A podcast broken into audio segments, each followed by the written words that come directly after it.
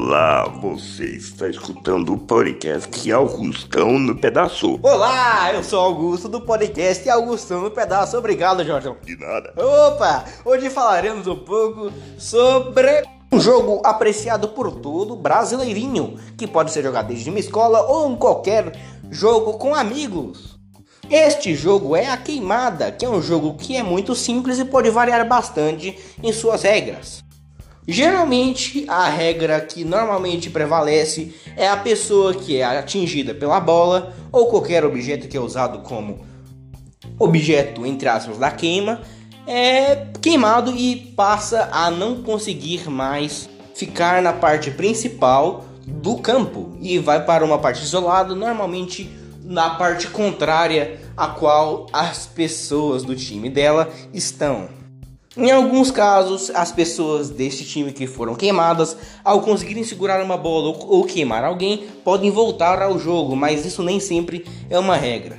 Continuando, o jogo termina quando todos os adversários são queimados e levados para a zona dos que já foram queimados. Então, se você quer ganhar um jogo, que bastante, tem uma boa pontaria e de preferência não leve uma bolada na nuca. Mas ao custo, o que uma pessoa pode fazer para conseguir ganhar o jogo da queimada com eficiência? Nossa, Jorgeão, mas cada pergunta boa que você me faz, hein? A pessoa que geralmente vence no jogo da queimada é que consegue ficar na, nos pontos estratégicos da quadra, que pode até ficar em um ponto que não leve boladas consecutivas, porque na maioria dos casos as pessoas que são queimadas primeiro estão em lugares ruins, como no meio da quadra quando ela ainda está completamente cheia. No começo do jogo, geralmente se formam multidões nos cantos da quadra. Você nunca deve ficar na frente, fique no meio ou fique longe, por causa que você estando no meio de uma multidão, fica mais complicado de você conseguir esquivar-se, né? Nossa, mas isso é interessante. Pois é, mas não acaba por aí, Jorge.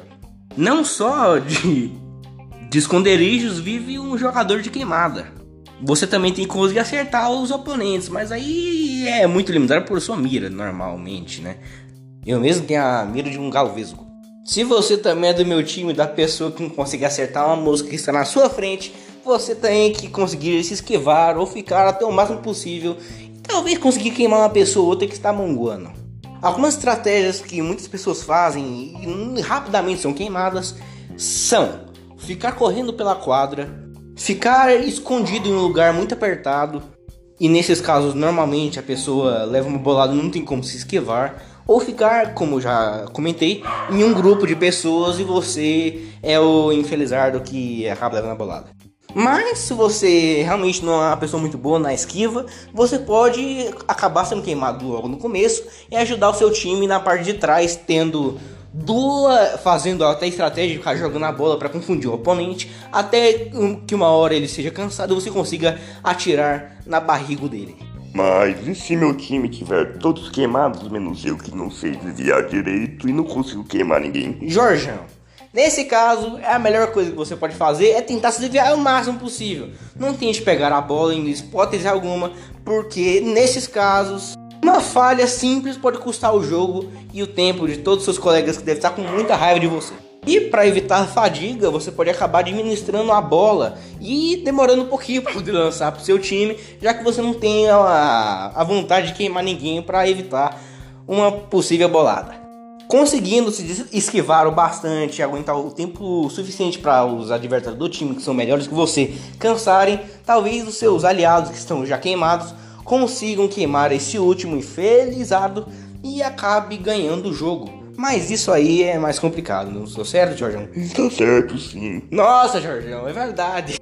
E basicamente assim termina o nosso guia de como jogar queimada. Por mais que todo mundo já saiba, mas é sempre bom dar aquela caprichadinha quando você vai jogar. Mesmo você tendo as regras básicas de cor, vocês conseguem se esquivar bem dessas bolas.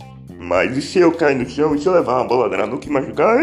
Mas, Jorjão, para com isso aí. Se você cair no chão, você chora. Esse é, esse é o ritual.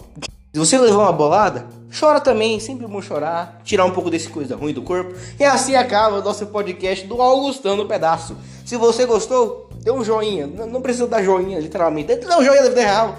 Quem você estiver ouvindo aí, as pessoas vão te achar estranho. E na próxima vez que você estiver jogando queimada, lembre-se do Augusto, que te disse um monte de coisa, mas ele mesmo sempre leva bolada na nuca. E é por hoje, é só isso. Tchau, tchau, pessoal.